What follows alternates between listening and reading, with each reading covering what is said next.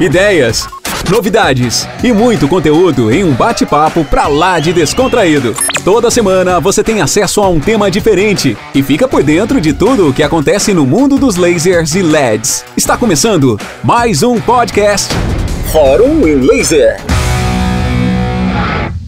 Boa noite, pessoal. Estamos começando mais um Fórum em Laser.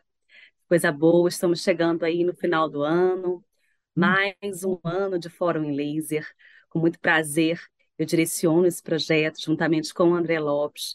Tenho muito orgulho de estar aqui na frente, sempre às quartas-feiras, conversando com vocês, abordando aí sobre temas relevantes na área da fotobiomodulação. Então, fico muito feliz por estarmos chegando aí a mais um ano de Fórum em Laser. Fico muito feliz mesmo. Bom, e hoje vamos falar sobre um tema fantástico que eu sei que muita gente está interessada. É sobre as tendinites, como que o laser de baixa intensidade pode atuar nesses casos. Eu estou hoje com o professor Carlos Pinfield, que vai falar para a gente sobre esse tema. Olá, professor, seja muito bem-vindo. Muito obrigada mais uma vez por estar aqui conosco. É um grande prazer tê-lo aqui hoje, nessa noite, abordando sobre essa temática que tanto interessa a tantos alunos. Então, fique à vontade. Mais uma vez, muito obrigada. Excelente aula. Obrigado, Larissa. Eu que agradeço o convite, tá? E agradeço o convite de todos também da, da Enlaser, que está participando desse grupo tão interessante que eu estou conhecendo aos poucos aí. E, e vamos lá, estou pronto e espero que o pessoal aí que esteja assistindo goste e possa fazer perguntas também. Perguntas clínicas, perguntas mais científicas também, fique à vontade. Com certeza. Vou compartilhar a aula aqui, bom? Certo. Fique à vontade. Qualquer coisa, qualquer dúvida, pode falar comigo. Eu estarei aqui até o final da aula, tá bom? Ok, Larissa, obrigado, viu? Muito obrigada a você.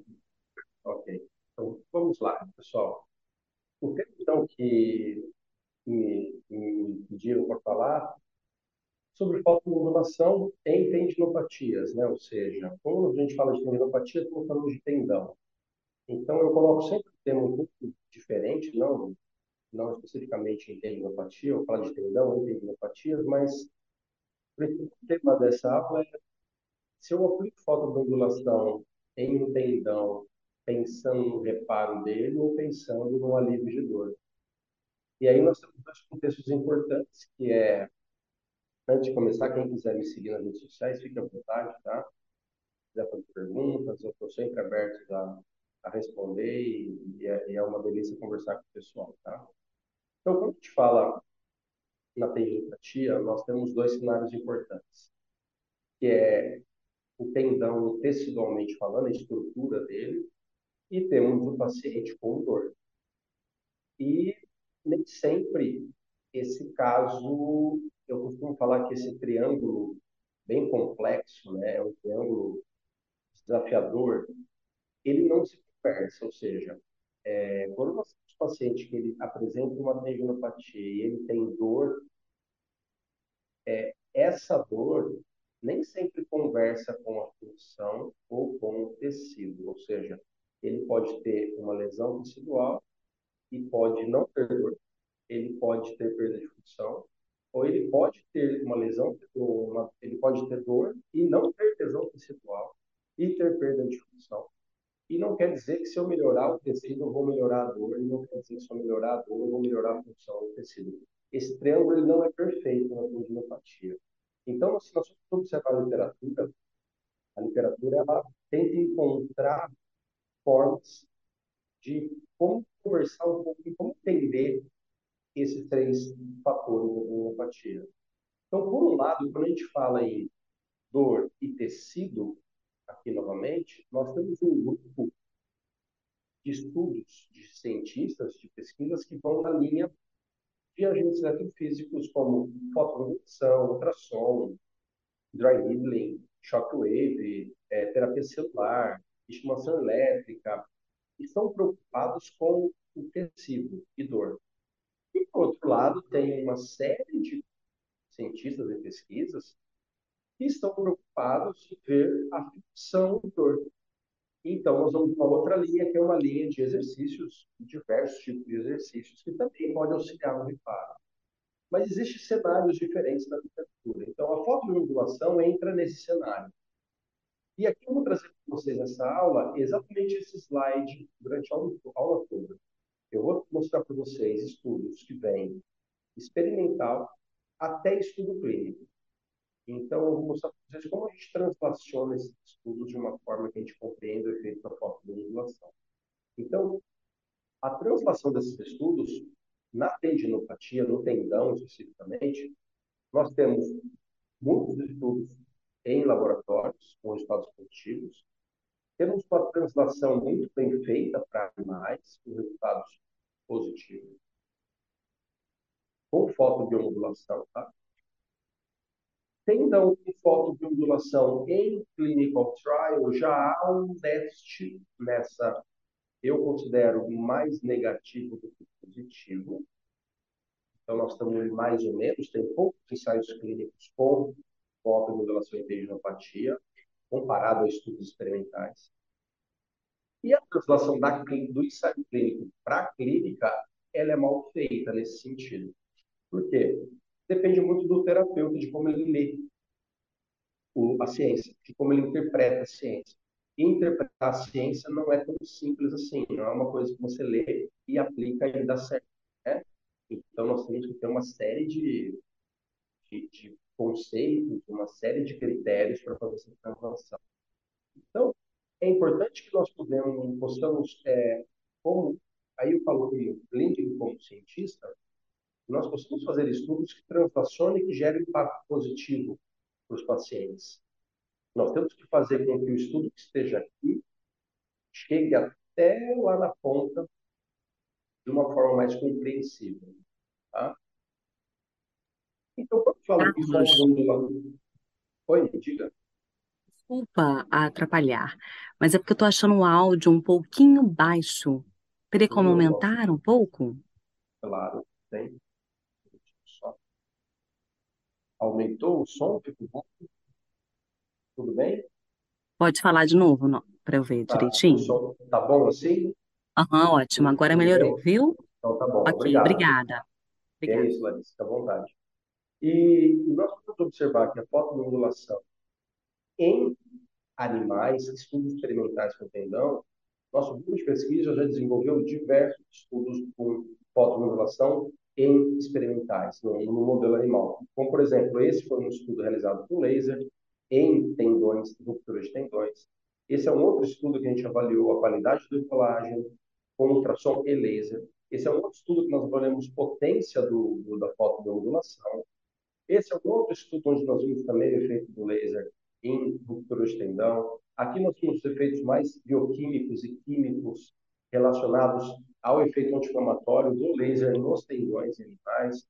Aqui nós vemos uma curva de, de células de mastócitos em, na ruptura desses tendões utilizando o laser. Esse outro estudo nós vimos na vascularização utilizando laser e não utilizando laser. Esse outro estudo nós vimos VEGF, ou seja, nós temos diversos estudos com fotobiomodulação e animais e na tendinopatia de animais. E a literatura é imensa sobre isso. Tá? Quando eu penso em translacionar esse estudo, tem um estudo clássico, né, do pessoal da Universidade de, de da Austrália, do, do professor Docking, da professora Jill Cook, onde eles comentam da seguinte forma. Quando nós pensamos numa tendinopatia, no tendão, nós vamos pensar nele como um Dantes, ou seja, o centro, o Dantes é um tendão. A gente não precisa se preocupar com os, o centro do Dantes, a gente tem que se preocupar com o Dantes. A beleza do Dantes está no furinho, né? no furo do Dantes. Mas na realidade, a beleza do Dantes é o próprio Dantes, ou seja, o tendão é a mesma coisa.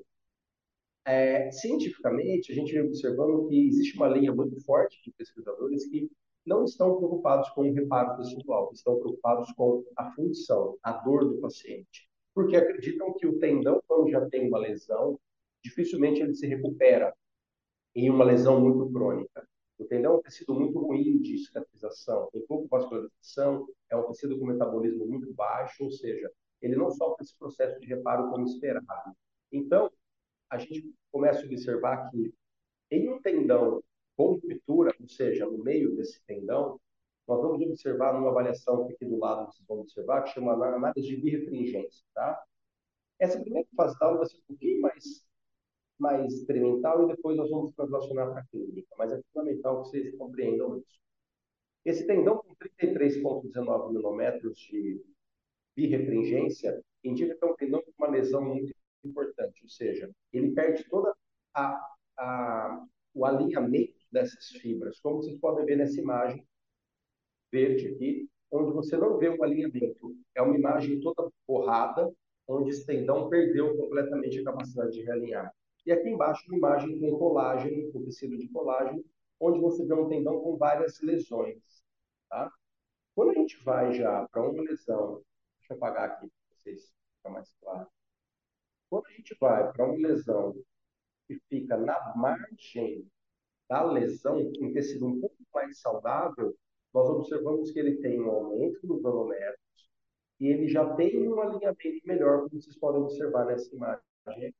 Já tem uma cara de tendão, uma característica de fibras mais alinhadas.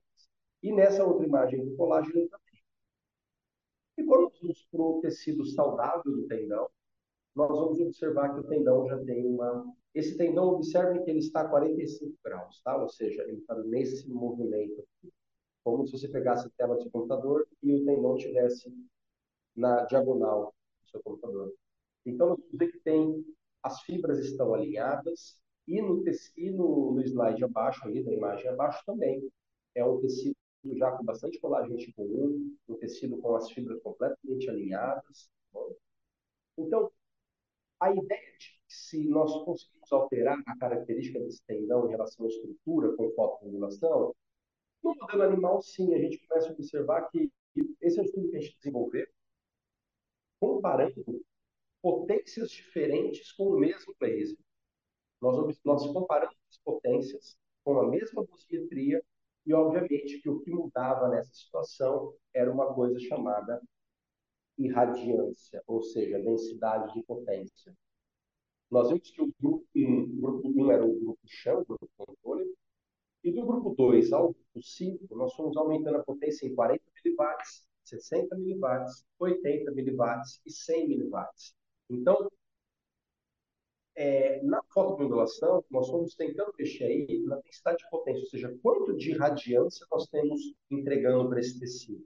Isso é o que determinava a pesquisa. E nós multiplicamos, obviamente, a mesma energia, e que era aplicada em tempos diferentes, porque nós trabalhávamos com potências diferentes. Tá? Fizemos cinco dias de aplicação. Olha interessante, né? O tendão, caracteristicamente, a gente já conhece que ele não é um tecido que reage a dosimetrias muito elevadas. E aí temos que guardar dois momentos importantes, que é celularmente falando e tecidualmente falando. Nem sempre a característica do tecido indica que fatores de crescimento e processos celulares estão acompanhando isso. Então, nós, no tendão, nós observamos que dosimetrias muito elevadas não são tão bem-vindas ao tendão. Nesse caso, a energia era energia convencional, 5 joules, energia baixa, e nós fomos mudando a potência e nós vamos observar que aqui é o controle, onde vocês observam lesões nessa fibra com alinhamento, com um grau de alinhamento mais baixo. E vocês vão observando que conforme a potência vai aumentando, nós vamos trazendo um alinhamento melhor dessas fibras e onde a gente chega em 80, 100, muito próximo, 80 e 100 miliwatts, nós temos uma resposta muito parecida no grau de alinhamento. Tá? E aqui vocês vão observar exatamente isso. 60 watts de potência, 80 e 100 aparentemente não trouxe diferença quando comparado com 40 miliwatts. É, aliás, desculpa, os três trouxeram diferença com 40, mas não trouxe diferença entre eles. Ou seja, a potência ela é um fator que interessa para o laser, mas não tem uma importância tão grande para o tecido. Quando a gente avalia colágeno, a gente observa já uma diferença importante. E o grupo de 80 miliwatts, é um grupo que trouxe uma produção, uma proliferação maior de colágeno do que os outros grupos. E aí, para o outro colágeno, tipo, tipo 3, antes tipo 1, para o tipo 3 a gente observa que há uma curva linear de aumento de potência e aumento de colágeno. Então, o que a gente observa que os colágenos respondem diferentes, o reparo responde um pouco diferente, mas nós observamos que o colágeno tipo 3 aumenta muito mais com a potência entre 80 e 100 miliwatts, comparado com 40. Tá? Então, nós observamos que a potência mais elevada ela traz diferentes ações, mas ela não faz tanta diferença quando nós temos uma janela ali de 20 miliwatts nesse, nesse cenário. E aqui nós estamos vendo a imagem dos colágenos tipo 1 e 3. E olha que é a mesma coisa. Nós observamos aqui em tecido uma lesão maior, né? com mais colágeno tipo 3, e quando ele vai sendo tratado no mesmo momento, essas dois estão no mesmo momento. Olha a diferença dessa lesão, quando nós temos mais colágeno tipo 3, e dessa lesão que nós já temos um, um aumento do colágeno tipo 1 comparado ao tipo 3, o que é interessante para o reparo dessa lesão. Tá? E esse estudo que eu trouxe é um estudo com LED. E aí, até a homenagem que eu faço, eu fiz questão de colocar esse trabalho, esse é um trabalho que eu raramente coloco em aula com tendinopatia, tá? Acho que nos últimos anos é a primeira vez que coloquei, e é uma homenagem a um amigão nosso, Rafael Gobato, ele fez esse trabalho, o mestrado dele. Ele estava no voo da Chapecoense, era fisioterapeuta da Chapecoense, foi meu aluno de mestrado, então é um trabalho lindo que ficou, e aí é uma homenagem que eu faço a ele com o maior carinho, tá? Esse trabalho que a gente fez com o Gobato, a gente fez com laser, ou seja, com LED. A gente comparou dosimetrias diferentes com LED. Tá? Ou seja, grupo 1 controle, grupo 2, 5 joules e grupo 3, 10 joules com um laser aqui de 100 miliwatts. Ok? Então, nós observamos nessa resposta dessa lesão de tendão que o grupo 2, que é o grupo que nós tratamos com 5 joules, desculpa, 5 joules, exato, nós observamos um aumento do realinhamento dessas fibras, comparado ao grupo 1, e começamos a ter uma queda do realinhamento quando a gente trabalhou com uma dosimetria maior. Ou seja, porém foi melhor o grupo controle. Tá? Eu quero mostrar aqui, se vocês se lembrarem daquela lei de Arvid-Schultz, ela faz isso aqui, né? Se nós tivéssemos dosimetria maior, possivelmente a gente teria um grupo aqui. E nós teremos formando uma onda, uma lei de Arnold-Schultz. Ou seja, o tendão é um tecido que ele, ele responde bem a dosimetrias maiores, mas ele não necessita de dosimetrias tão altas assim para o tecido. Tá? Então a gente observa claramente que 5 joules foi suficiente para que a gente tinha, para a gente tivesse um realinhamento das fibras do tendão muito próximos a um tendão normal. E quando a gente aumentou a dosimetria, ele conseguiu uma melhora, mas não tão importante quanto 5 joules. Então, e aqui nós observamos a diferença na avaliação desse tendão na análise de refringência. 58 nanômetros de 5 e 49, 50 nanômetros de 10. Tá bom? Quando nós vamos avaliar picrocílios, ou seja, colágeno tipo 1 e tipo 3, nós temos uma característica que não há diferença entre 5 e 10 joules. E para o tipo 3, também a gente observa que não há diferença. Ou seja, a gente tem que entender que quando a gente aplica fotoregulação, nós não vamos ter respostas iguais para todas as células que estão sendo irradiadas. Nós podemos ter respostas positivas no contexto geral, só que nós vamos ter células que responderam melhor a determinado estímulo e outras que não responderam tão bem. Então, é, é importante que a gente entenda que a fotovinculação, a dosimetria, ela é muito complexa nesse cenário. Tá? Aqui eu estou me baseando na dosimetria mais na birefringência do no escolar. Ok? Futuramente, quem quiser perguntar sobre isso, a gente está aberto e é um, um ponto bem interessante discutir. E essa pergunta eu sempre deixo para quem trabalha com tendão. E a gente vem pesquisando então, há um bom tempo. E eu deveria usar a formulação para dor, ou eu deveria usar fotomodulação para melhorar o reparo tecidual? Essa é uma pergunta muito difícil de responder. A gente vê que clinicamente é, o fisioterapeuta, nesse caso, ele tem muito intuito de tentar melhorar o reparo do tendão. Só que é muito difícil isso acontecer, não é tão simples assim no ser humano, devido à cronicidade da lesão. Vale lembrar que todos os estudos experimentais são feitos de forma aguda. Nós não temos estudos experimentais com lesão muito crônica, simulando a lesão do ser humano. Por isso que a translação é muito complicada de se fazer nesse contexto, nesse cenário. Mas eu trago essa pergunta por quê? Porque quando a gente fala em fotodeambulação para dor ou para reparo, nós estamos falando em dosimetrias diferentes. Então, se eu estou pensando em reparo tecidual, estimular a produção celular, proliferação celular, aumento de produção de, de, de fatores de crescimento, eu não preciso necessariamente falar numa dosimetria elevada. Eu posso falar numa irradiância em torno de miliwatts por centímetro quadrado. Agora, se eu estou falando em analgesia primária, ou seja, um paciente com dor crônica, onde o tecido não lhe interessa tanto, ou seja, ele já tem uma lesão crônica e não tem uma recuperação, eu já tenho que conversar em watts por centímetro quadrado, ou seja, a minha irradiância é muito maior do que a irradiância quando eu falo reparo tecidual. Então, essa pergunta é importante porque eu, se eu estou usando uma dosimetria pensando em reparo, eu posso ter uma analgesia secundária, mas numa lesão crônica como a tendinopatia, talvez ela não ocorra secundariamente. Eu tenho que apostar numa dosimetria mais elevada em relação à irradiância. Tá? E aqui, só para deixar claro, porque o público, nem todo mundo está assistindo, tem uma familiarização tão grande com fotomodulação, alguns sim, outros não. Então, eu sempre trago esse slide para situar um pouco do que eu estou falando em relação a potências, irradiâncias e tempo.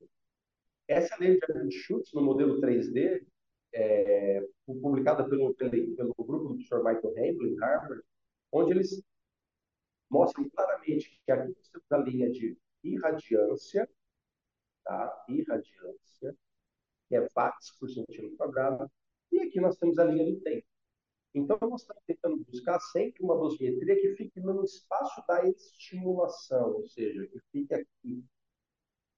Então, quando nós temos uma dosimetria baixa, ou seja, um tempo curto, e uma dose e uma potência muito baixa, nós possivelmente não conseguiremos ter um efeito tão importante.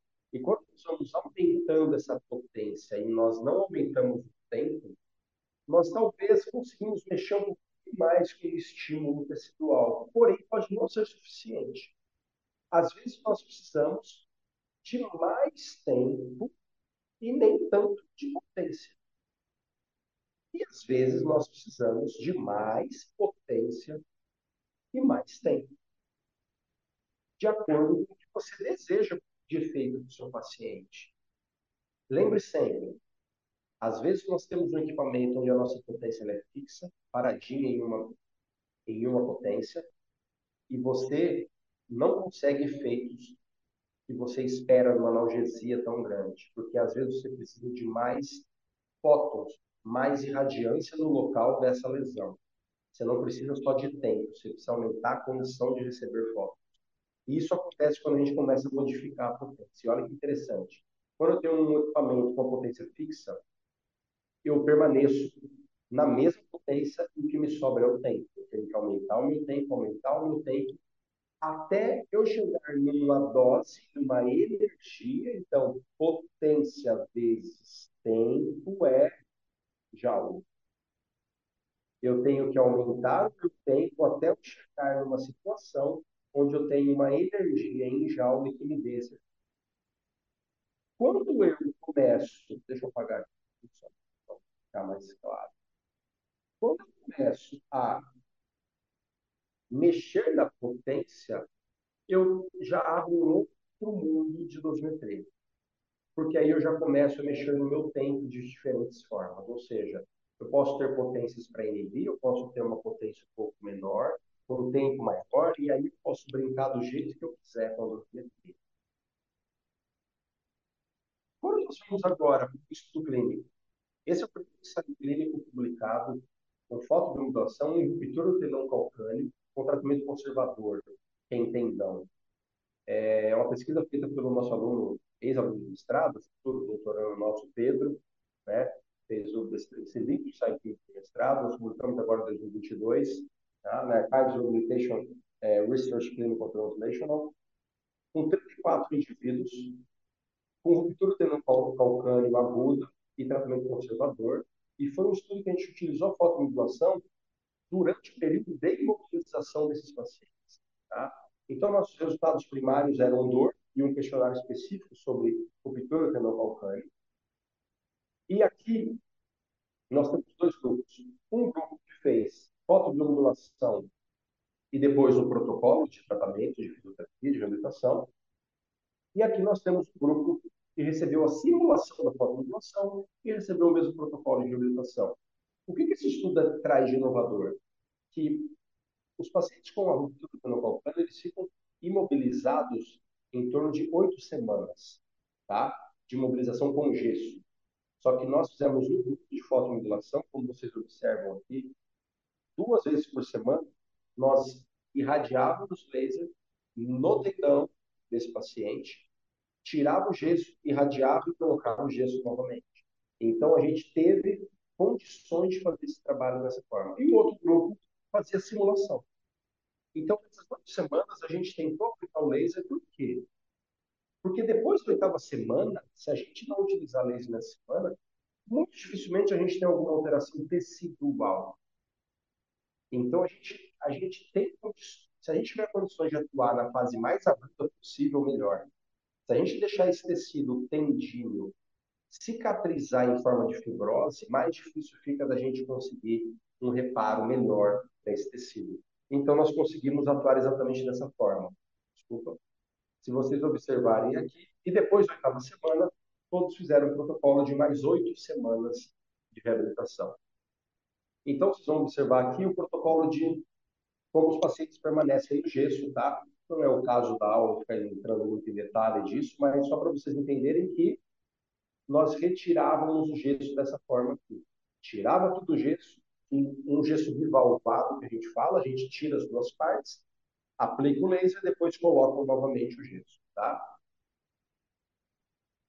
Nós usamos cluster para esse trabalho, um cluster onde nós tínhamos 904, 858 e um 658. Dois infravermelhos e um laser visível, um vermelho visível.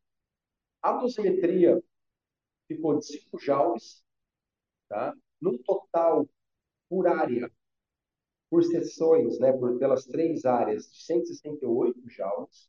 Então, nós aplicávamos sempre no ponto, o ponto B aí seria o ponto do local da lesão, e os outros dois, um em cima e um embaixo. E nós tínhamos aqui uma densidade de potência de 105 miliwatts por centímetro quadrado. Tá? Só para vocês entenderem, o nosso cluster era esse. Era um cluster 904 no centro, quatro lasers de 858 de 50 miliwatts distribuídos em cruz, né? Como vocês estão observando aí, e quatro lasers e quatro LEDs, desculpa, de 658, também em quatro pontos distribuídos. Ou seja, era um laser que misturava três comprimentos de onda. Quando nós fomos avaliar esses resultados, nós vimos que, funcionalmente, na oitava semana, nós não vimos tanta diferença e no tratamento todo também. Nós vimos que eles evoluíam da mesma forma funcionalmente. Leve melhora com o grupo de fotomodulação. Só que o mais interessante é que na avaliação estatística, ou seja, só o grupo fotobiomodulação trouxe diferença comparado com ele mesmo. Ou seja, o paciente que começou lá do início no grupo fotomodulação e terminou, ele melhorou, enquanto o grupo que não fez fotomodulação não teve tanta diferença estatisticamente quando ele começou e quando ele acabou. A análise intra-grupo mostra que o grupo laser foi melhor, porém entre eles não deu diferença, tá? Só que para gente tivemos uma diferença interessante, olha só. Vale lembrar que a primeira avaliação que a gente fez foi na oitava semana, porque nós não tínhamos como avaliá-lo com gesso na lesão, a gente teve que avaliar depois. Quando a gente começou a fisioterapia, ou seja, o protocolo de reabilitação aqui, Os pacientes que, quando começaram a fiz retirar o gesso, do grupo de laser tinham dor 3.2 e o grupo sem laser 5.3. Depois de quatro semanas na reabilitação, o paciente com laser tinha 2.7, um desconforto, enquanto o grupo de que não fez o laser tinha uma dor moderada. E nós terminamos o protocolo de reabilitação com o grupo de laser sentindo apenas um desconforto o grupo de laser, sem laser, sentindo uma dor ainda moderada. Lembrando que essa dor foi avaliada na pior dor possível do paciente durante a caminhada. Tá? Então, nós observamos que, estatisticamente, sim, há uma diferença importante de dor quando a gente utiliza a fotomodulação nesse processo de ruptura do calcâneo. Obviamente que faltou uma avaliação histológica no sentido de ultrassom ou de ressonância, nesse caso, não vou fazer, mas seria interessante para ver como esse tecido reagiu. Tá? Vamos para um outro estudo, que é uma pergunta muito clássica, que é a seguinte. Vale a pena utilizar cluster ou single, ou laser single, nos pacientes com tendinopatias? Aí nós estamos saindo de estrutura indo para pacientes com tendinopatias. Tá? Nós fizemos uma pesquisa mostrando vale a pena utilizar o cluster ou single. Por que essa pergunta? Primeiro, é uma dúvida clínica muito importante. É, semanalmente eu recebo e-mails falando sobre isso. As pessoas me perguntando: vale a pena colocar um cluster? Vale a pena, vale a um cluster e um single? Se eu for colocar um, qual o primeiro que eu compro? Essas perguntas sempre surgem. E é uma dúvida importante clínica. Mas eu costumo dizer que você tem que compreender o que é um cluster. Se você não entender o que é um cluster, como a parametrização dele é feita, como os cálculos são feitos, é como que eu costumo brincar, é como você usar um helicóptero para buscar pão na padaria. É muita coisa para quem não sabe dirigir, entendeu? Assim, é, é, não necessita ainda. Então, se você está iniciando na fotomodulação, é, é interessante você ter um pouco de experiência com laser single para você ir entendendo o aspecto dosimétrico até você adquirir um cluster realmente com potências mais elevadas, com formas de aplicação diferentes. Então, nós comparamos esses tipos de estimulação, tanto com a tendinopatia patelar quanto com a tendinopatia do tá? Nessa técnica em três pontos para ambos. Nós tivemos 42 pacientes. Esse é um estudo da minha aluna de mestrado, que foi a Mari, também futura doutoranda aí. E nós fizemos estudo também com o professor James Carroll. E fizemos 42 participantes e vimos em dois grupos, um grupo single e um grupo cluster. Tá? O que diferencia drasticamente esses trabalhos? Como eu coloquei um cluster e um single da mesma empresa, vamos falar assim, eu tenho características mais semelhantes. Quando eu clusters e single de empresas diferentes, eu tenho características mais marcantes diferentes. Nesse caso, eu tinha um cluster de laser de 810 nanômetros, com um single de 810, potência de 5 lasers de 200 miliwatts cada um, num total na área do cluster de 1 watts, contra um símbolo de 200 miliwatts. Ou seja, eu estou comparando cinco vezes o mesmo símbolo que eu estou usando no Tá? Só que ambos trazem uma densidade de potência parecida. Tá? Ambos trazem uma densidade de potência alta, de 5.9, tá? contra, se não me engano, 4, é 4.5 aqui, tá? Não são densidades de potências tão diferentes assim, tá bom? Falando de um símbolo desse caso. E o tempo de aplicação é o mesmo, ok? E olha que interessante, quando a gente vai avaliar o VISA, VISA é um questionário para específico para tendinopatia, tá? Nós vamos ter uma diferença entre eles. Os grupos estão idênticos. Eles começam com baseline parecidos. Eu vou aqui, perdão. E eles evoluem muito bem no tratamento, lembrando que tem um protocolo de exercício excêntrico associado, tá? Ambos evoluem da mesma forma, muito bem. não tem diferença nesse aspecto, tá? Dor ou repouso não é uma coisa muito avaliada, não é um tipo de avaliação muito feita em tendinopatias, tá? Mas ambos tiveram a mesma diminuição. A pior durante a atividade, essa sim é uma dor que importa. Ambos tiveram a mesma diminuição, saíram quase de 7 de média de dor na escala de 0 a 10 e terminaram assim, quatro semanas em dois. Então, tivemos uma analgesia muito rápida nesses pacientes e não teve diferença. Dor durante o HOP test. O HOP test é um teste específico para fisioterapia, tá? Onde esse paciente também diminuiu a dor, não tinha tanta dor assim.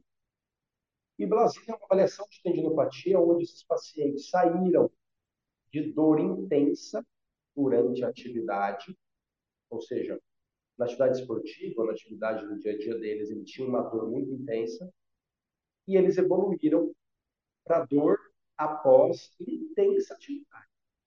Ou seja, eles tinham dor somente depois de uma, uma atividade muito intensa. Então, nós podemos observar aqui que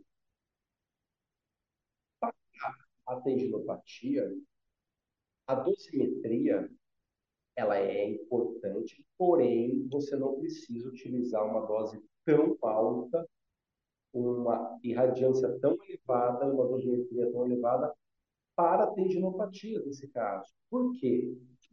O símbolo que nós utilizamos já é um laser muito bom. Já é um laser com uma, uma potência de 200 miliwatts. O que poderia trazer um resultado diferente nesse aspecto?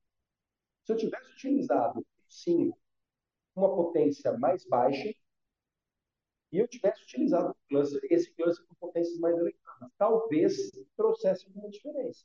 Mas como o single, esse single tem uma potência elevada, você não necessita de um cluster tão importante nessa situação para analgesia, entendeu? O single sozinho é capaz de levar essa analgesia muito parecida com o que o cluster levou. Então, gente, é, a fotoindução é engraçado que falo, parece que a aplicabilidade é fácil. Só que o que tem por trás dela, no contexto de terapêutico, ele é complexo. Então, nós estamos aqui mostrando como que dentro de um, um cenário, esse cenário é tendão, só tendão, ele já traz diferenças na forma de aplicar de acordo com lesão, fase da lesão, se eu quero dor, se eu não quero dor, se eu tenho muita, muita irradiância no tecido, ele não tem muito efeito importante, se eu tenho que ter uma dose muito boa. É só para entender, é um tecido nós estamos falando. Então, imagine a complexidade que é, a gente tem que compreender de vários tipos de aplicações. Então, é muito importante vocês se especializarem quando for falar de laser. O laser ele traz uma característica, uma complexidade muito muito importante nesse, nesse tipo de tratamento. Eu costumo dizer que quando você sabe o beabá de fotomodulação e você replica técnicas e você replica só tratamentos que você ouve, você vai tratar uma porcentagem da população. Só que quando esse paciente não evolui, você tem que abrir mão de um conhecimento mais aprofundado. E aí você tem que entender a dosimetria muito bem. Para que caminho for o paciente não evolui? Eu estou querendo buscar esse paciente. Eu tenho que fazer o quê? Eu tenho que diminuir a dose? Eu tenho que aumentar a dose? Será que o meu laser é interessante para esse tipo de tratamento que eu estou acostumado a fazer? Será que eu estou inibindo? Será que eu estou estimulando? Eu tenho que saber que caminho tomar quando o paciente não evolui da forma que você espera. E você só vai conseguir se você compreender o laser mais profundamente. Então, aqui indo para o final, tá? É, algumas mensagens importantes que eu costumo deixar que é a dosimetria ela é diferente se você tem o objetivo de gerar analgesia e aí vamos voltar a falar analgesia primária, aquela analgesia onde você tem um paciente com dor crônica, a tendinopatia é um caso de dor crônica. Ela é diferente de um paciente que você vai tentar trabalhar com reparo tecidual. Eu jamais vou utilizar o mesmo laser, a mesma dosimetria, pensando na, em dor e reparo celular. Agora, se eu vou ter uma diminuição de dor, porque eu tenho uma lesão aguda e um processo inflamatório envolvido no reparo, ok, eu vou ter uma, uma analgesia secundária ao efeito inflamatório do leito. Aí é outra analgesia. Então, nós temos que compreender esse cenário. Tendinopatias primárias, o que seria? Tendinopatia, a primeira tendinopatia do paciente, ela tem tendência a responder melhor do que tendinopatias crônicas. Isso não é uma afirmação, isso é uma experiência clínica e que nós temos observado que na translação de estudos em animais para estudos em clínicos, a gente observa que a fotobiomodulação responde melhor no reparo e dor em tendinopatias iniciais do que crônicas. Na tendinopatia crônica, basicamente eu trabalho com um paciente com dor crônica. Em relação à fotobiomodulação, eu vou trabalhar com dosimetrias elevadas, pensando em analgesia. Tá? Às vezes eu posso conseguir algum reparo, mas é difícil da gente conseguir numa tendinite crônica. Tá bom? Vamos ter mais estudos futuramente aí, já tem estudos mostrando uma avaliação chamada UTC. UTC é uma avaliação que é um ultrassom que avalia qualitativamente a resposta dessas fibras. É muito interessante. E já vem mostrando que é, o tendão é capaz de sofrer um processo de reparo, mesmo cronicamente, mas por exercícios viram, e não viram ainda por, por fotobiomodulação, não tem pesquisa nessa, nesse formato. Já já nós vamos conseguir desenvolver pesquisa assim. É essencial o entendimento da dosimetria mais aprofundado para que você consiga enxergar o efeito que você quer e para que você seja capaz de fazer mudanças no decorrer do tratamento. É fundamental. E nós precisamos agir o mais precocemente possível com um laser, tanto em estrutura de tendão quanto em tendinopatia. Quanto antes o laser puder agir, melhor será o tecido e melhor será o cenário de analgesia. Só que lembre, o quanto antes eu agir, a minha dose vai ser diferente se eu agir tardiamente. Lembre que a dosimetria é mutante, ela muda, ela não é uma dosimetria fixa. Tá? Isso é fundamental que a gente compreenda. Gostaria de agradecer meu grupo de pesquisa, os alunos que sempre fazem parte das aulas. Todas as aulas têm trabalhos de todos os alunos. Eu trago isso porque é um prazer ter orientados, eles estão sempre comigo, eles estão comigo. Eu trago a turma toda sempre e eles estão sempre fazendo parte das palestras. Muito obrigado, estou aberto às perguntas, aos questionamentos. Se quiser, eu, eu vou compartilhar a aula e compartilhe novamente se precisar de alguma coisa. Pode ser? Pode, pode ser sim. Ok, fica mais fácil. Isso. Okay. Bom, Carlos, que aula maravilhosa, excelente Obrigado. explanação. Parabéns. Sempre aí muito didático, né, abordando de maneira muito completa, muito integral. Realmente foi maravilhoso. Muito bom, parabéns. Obrigadão. Nós temos aqui uma dúvida.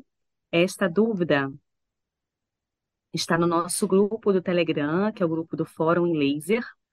Um aluno pergunta: Poderia explicar um protocolo para tendinite de glúteo? Olha, tendinite glútea, eu não pensei, na, na minha, eu não pensaria na fotobiomodulação como reparo tecidual. Se você tem um paciente numa fase muito aguda, tendinopatia glútea, e a tendinopatia glútea é um tipo de paciente que é comum você pegar numa fase mais aguda, eu pensaria no processo analgésico com uma dose entre 5 joules e 7 joules, tá? E se, se quiser começar com um pouquinho mais baixo, dependendo da fase que o paciente está, eu começaria em 3 para 4 joules e subiria até 7 joules durante o tratamento, na evolução desse paciente. Agora, uhum. se o uhum. paciente é um paciente já cronificado, eu já começaria com 5 a 7 jaulas. E com laser infravermelho, claramente com laser infravermelho. E de preferência, uhum. uma potência, se tiver oportunidade de trabalhar com potências um pouquinho acima de 100 miliwatts, seria interessante para ter uma irradiância um pouco maior. Tá? Mas, se não tiver, eu apostaria no laser de 100 miliwatts ali, uma dosimetria um pouco mais elevada. Se eu trabalhar com potência mais alta, eu tenho uma janela um pouco mais favorável aumentar a dose para 10 joules, aí eu vou um pouco mais para cima, tá? Mas lembra, tem de patia é o paciente ter muita dor e logo ele vai procurar. É de, não é comum, é, é comum também, mas é mais comum os pacientes com tendinopatia patelar, no tendão calcâneo. Esses pacientes já são pacientes que têm duas, três tendinopatias. A glútea, ela aparece no dia a dia um pouco mais rapidamente, o paciente procura mais rápido, porque é uma dor no quadril muito, muito chata, né? Sim, perfeitamente. Vamos ver aqui, temos mais dúvidas. Um aluno pergunta sobre o ILIB, se ele poderia ser aplicado e se poderia abordar um pouquinho sobre o ILIB. Olha, é, falar sobre o ILIB é, é longa a história, mas assim, é. é para tendinopatia, é difícil de falar sobre o ILIB porque primeiro, não tem uma pesquisa sobre isso, a gente não usa clinicamente o ILIB para isso, tá? Uhum. Para tendinopatias. É, o tendão, por ser um tecido pouco vascularizado, eu tenho uma técnica, há muitos anos que eu faço, com um ponto vascular. Mas é um ponto vascular que não é em Na realidade, eu estou aumentando o fluxo sanguíneo para o tendão. Estou aumentando o fluxo.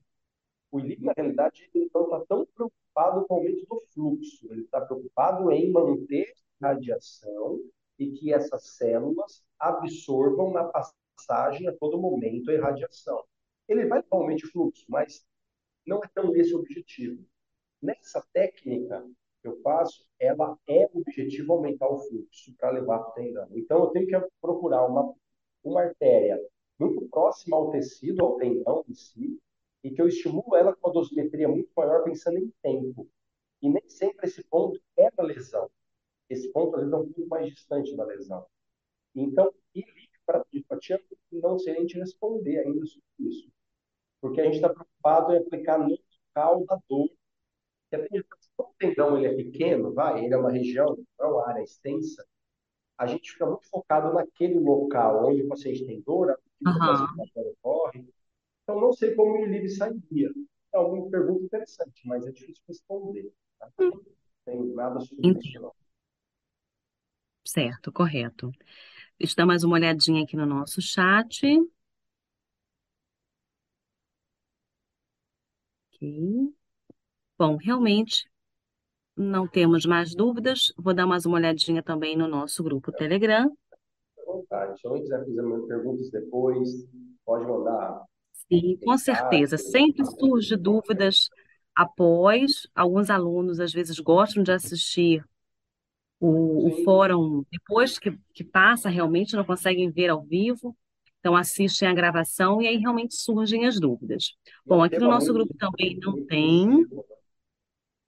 Isso. Mas então a gente combina assim. Surgir mais alguma dúvida, com certeza terá.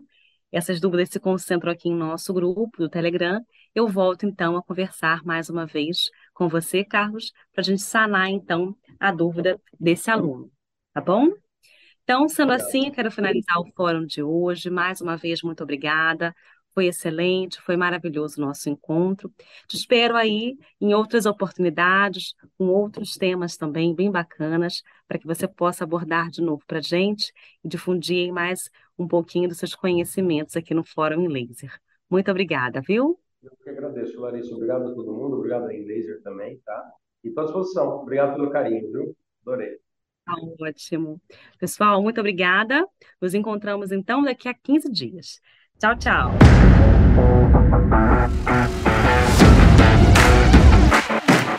A InLaser apresentou mais um podcast Fórum InLaser. Um conteúdo exclusivo para você que é nosso aluno. Obrigado por nos ouvir. Até o próximo.